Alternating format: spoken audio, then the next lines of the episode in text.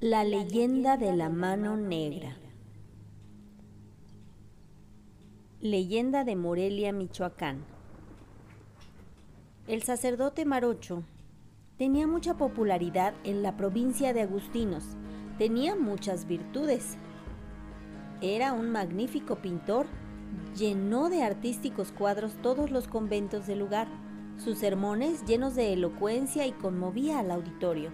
Era un teólogo y canonista inteligente de gran memoria. Se reunieron en el convento de San Agustín de Valladolid los curas capitulares de los lugares más remotos y el padre Marocho que vivía de ordinario en el convento de Salamanca. Por su antigüedad en la orden y los cargos que desempeñaba, tenía el segundo lugar del provincial y su lugar era el primer sitio a la derecha. No había discusión para que participara, siempre dando datos históricos, citando autoridades filosóficas y teológicas. Sus palabras eran escuchadas con sumisión, sus sentencias eran decisivas, influían los resultados del capítulo para la provincia y la orden. El sacerdote tenía una gran sabiduría. Mientras duraba esa reunión, estudiaba en la biblioteca del convento o en su celda hasta muy noche hasta que muy noche en la biblioteca, donde había mucho silencio, el padre escuchó un ruido muy extraño a su lado y viró, y vio una mano negra sin brazo que tomó la llama de la veladora y la apagó, quedando el pábilo con humo.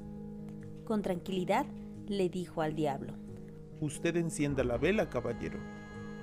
Se oyó un ruido y la mano negra encendía la vela para que no haga travesuras con una mano, me detiene en alto la vela para seguir leyendo y la otra me hace sombra para que no me lastime la luz, dijo el padre.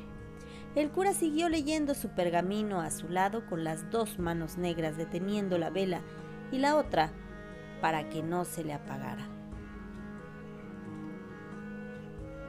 Empezaron a salir los rayos del sol y ya no necesitaba la vela. El padre Marocho dijo, Bueno, Apague usted la vela y váyase. Si necesito de sus servicios, le hablaré. La reunión del que estuvo convocado para asistir concluyó. El capítulo de la orden quedó arreglado. Sin embargo, el padre Marocho quiso quedarse en el convento unos días para descansar. Estaba en una celda que su ventana daba a la huerta del convento. Desde ahí, contemplaba como artista un espléndido paisaje, las azoteas de las casas desiguales, la loma de Santa María, el cerro azul de las ánimas como fondo del panorama.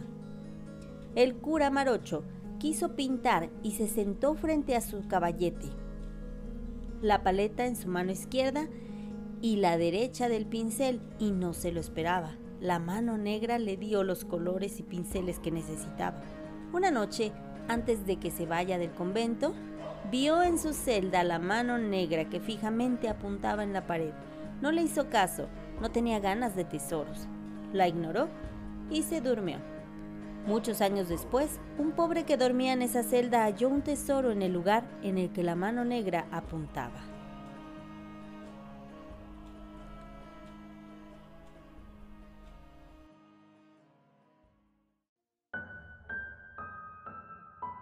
Voz y producción Misuno Atena. Correo electrónico para sugerencias, historias y aportaciones, historias de terror gmail.com.